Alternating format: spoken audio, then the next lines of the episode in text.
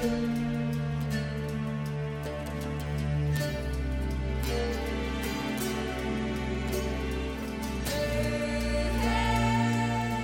三国新说，品三国故事，悟三国人生。欢迎进入三国新说的语音世界。大家好，我是拉老师。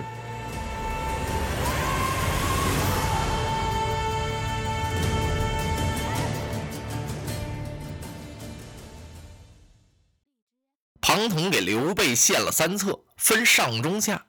上策呢，咱们马上进兵成都，杀死刘璋，取得西川。中策先取涪水关，是斩将夺城，然后向成都进兵。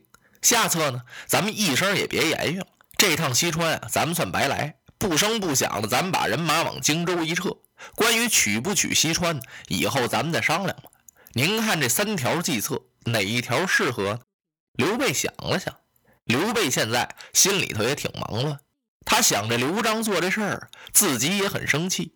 我远路劳师，从的荆州来到西川，帮着你拒张鲁。现在我跟你要点人马粮草，你刘璋对得起我吗？就给我这么点老弱残兵，那么几车粮食，你这人也太不懂道理了。多少人劝我杀了你，我不忍下手啊！刘备这心情是挺矛盾，一个是他想占住西川，但是他首先必须要收买人心，使民心安抚。其次，他对刘璋呢，确实念其同宗之意，他真有点下不去手。就是现在，庞统军师给他出了这么三策，刘备琢磨了半天呢。按道理说，应该采取上策，使迅雷不及掩耳的手段，兵进成都，杀死刘璋，太急了一点要不就采取这下策。嘿，下策不行，怎么呢？这么老远都来了，这又把人马撤回荆州去，到这儿是一无所获呀。那么我干嘛来了呢？回去我见军师诸葛亮怎么交代？这大家不都是为了我的霸业吗？这样未免有点太缓慢了。哎，刘备一想，这么着吧，师元呢，我就采取这中策得了。这中策我觉得是不紧不慢。咱们，先取他的涪水关，然后再向成都进兵。那么如果刘璋要好呢，就是说他能明白了，拨给我这么些个老弱残兵，这几车粮食，他对不起我。我呀，还念同宗之意。庞统一听啊，主公，您别说了，心说你又念那同宗之情了，算了吧，你们那个同宗之情啊，不怎么样。主公，您赶快写信，您要是用这中策，现在给刘璋写封书信，就说咱们荆州家里吃紧，曹操要发兵取荆襄，家里头呢有点支吾不开了，这样需要您把人马带回去。现在呢，夹门关这儿已经是安定了，张鲁呢也没敢来，告诉刘璋，你就不必忧虑了。我呢，由于回兵太急，也不能去见你。你我弟兄，他年再会吧。刘备一听很好，按照庞统说的，刘备就给刘璋写了一封不辞而别的信，把这封信送到了成都。刘璋这儿正着急呢，他着什么急？派去送军校粮草的那个使臣回来了，说刘备一见他的书信，大发雷霆，把这使臣给大骂了一通，赶出了辕门。他说：“主公您不仁不义，对不过他。”嘿，刘璋叹了口气：“我也真对不过我家兄长，难怪刘备兄长生气。他向我求点兵，求点粮，我给了他那么点东西，这都是你们，你们这些人给我出的主意。”旁边的那些文武一听啊，主公，您怎么还信他这套？您知道刘备在夹门关那儿干些什么呀？刘璋一听，他干什么了？嘿嘿，刘备自从进取西川之后，他是广布文德，好言抚民，以收民心。现在的西川，咱们的百姓有一半都夸奖刘备。刘璋一听，那夸他还不好吗？夸我哥哥，不是等于夸我一样吗？这些文武一听，这哪儿跟哪儿啊？您要知道，刘备如果他把西川民心全买过去之后，他到时候一翻脸，主公，您这宝座就完了。刘璋让他手下的文武说的是满腹狐疑。这到底是我是信我哥哥呀，我还是信这些文武的话呢？正在这时候，他接到了刘备的来信。刘璋一看这封书信呢，哎呦，我家兄长不辞而别，荆襄吃紧，他领兵杀回去了，都没时间来见见我。你看看，按道理说，我应该去送送他。他的文武一听啊，主公您还送他，您最好别见他。刘备不是回兵吗？他越走越远越好，永远他别再来西川了。从此我西川是高枕无忧了。刘璋和他文武这番对话，让一个人给听见了。这人是大吃一惊，谁呀？张松。张松一听什么？刘皇叔回兵荆州了。嘿，这是怎么闹的？我听说皇叔领人马去夹门关拒张鲁去了，很快就能回成都。我现在就盼着他呢。皇叔一到，我为内应，就把益州夺过来了。这皇叔是怎么回事？这人怎么这么三心二意，拿不定主意呢？不行，我得给他写封书信，不能让他回荆州。无论如何，让他火速进兵来取成都。哎，张松慌慌张张回家了。道家提起笔来，刷刷刷给刘备写了一封书信。信的笔墨不多，主要是劝刘备说：“皇叔，大势已经在你的掌握了，你怎么还不来成都？逆取顺守，古人所贵。如果您现在放下西川回荆州，那把什么事儿全耽误了。我听到这个消息是若有所失，我一切希望全都破灭了。请皇叔赶快进兵成都，我张松甘愿为内应，千万不要耽误。”张松刚把信写好，广汉太守张肃来了。这张肃是谁呀？是张松的亲哥哥。哎呦，张松一听我哥哥来了，这信不能让他看见。此信干系重大，让他发现那还了得？别说是哥哥，父母妻子都不能让他看见。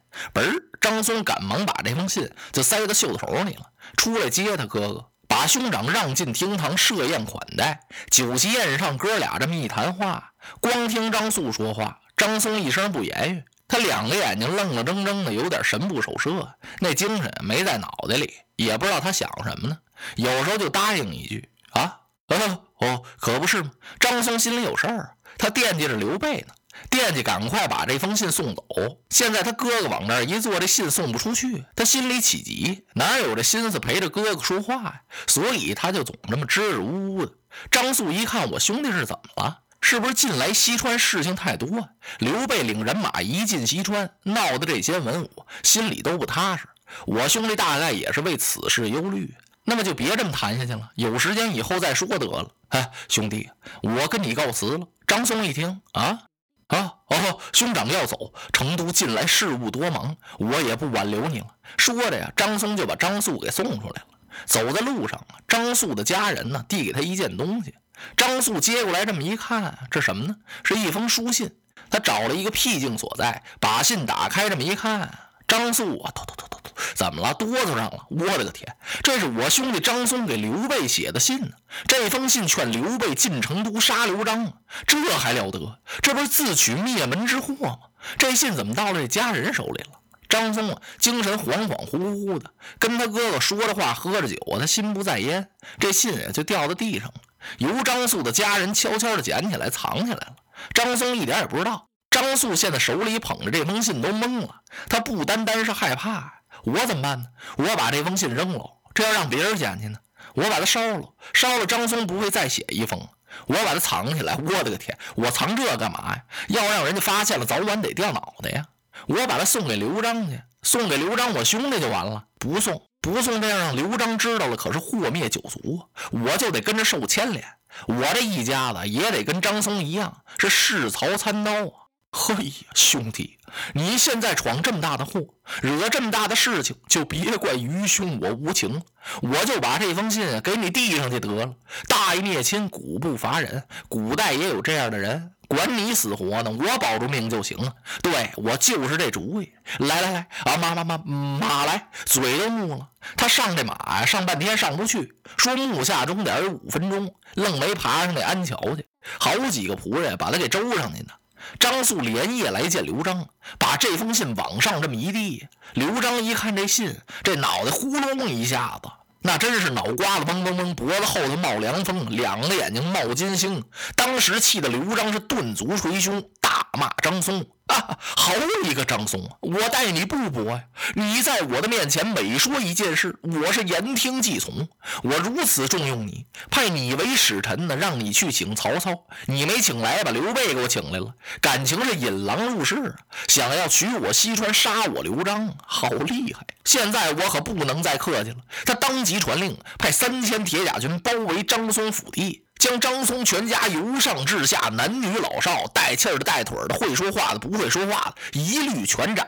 甭说活人，连活物都不留。可怜这位张松先生，把他哥哥送走了，他还找那信呢，自己还埋怨自己呢。嘿，这人上了几岁年纪，这脑袋就是不好使。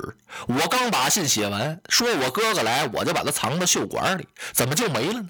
正在这位张松先生翻箱倒柜找这信呢，武士就来了，咵嚓一下子把他全家都给绑起来了，推上市曹，一律斩首。多么聪明的一个张松，他就愣没看透刘备给刘璋写的这封信是一计。临死他还纳闷明明和刘皇叔定的好好的这一计，他怎么会变了呢？一片苦心为西川寻求明主的张松，还没看见刘备在西川建立霸业，他和他的全家就血染了成都了。更使他万万没有想到的，给他泄密、断送他全家性命的是他的哥哥广汉太守张肃。张松全家被斩了，张肃得了一笔赏钱，回家了。刘璋虽然杀了张松一家，可是他惊恐未定，余怒未息。怒张松，怕刘备。刘备来了，这可怎么办？赶快聚文武商议吧。这回他全信了。手下的文臣武将一看，主公怎么样？这回刘备的真相大白了吧？您不必担惊，时间还来得及。您赶快传令沿途各个关隘，天兵把守，不许让荆州一人一骑入关。刘璋一听，哎呀，就义，主公。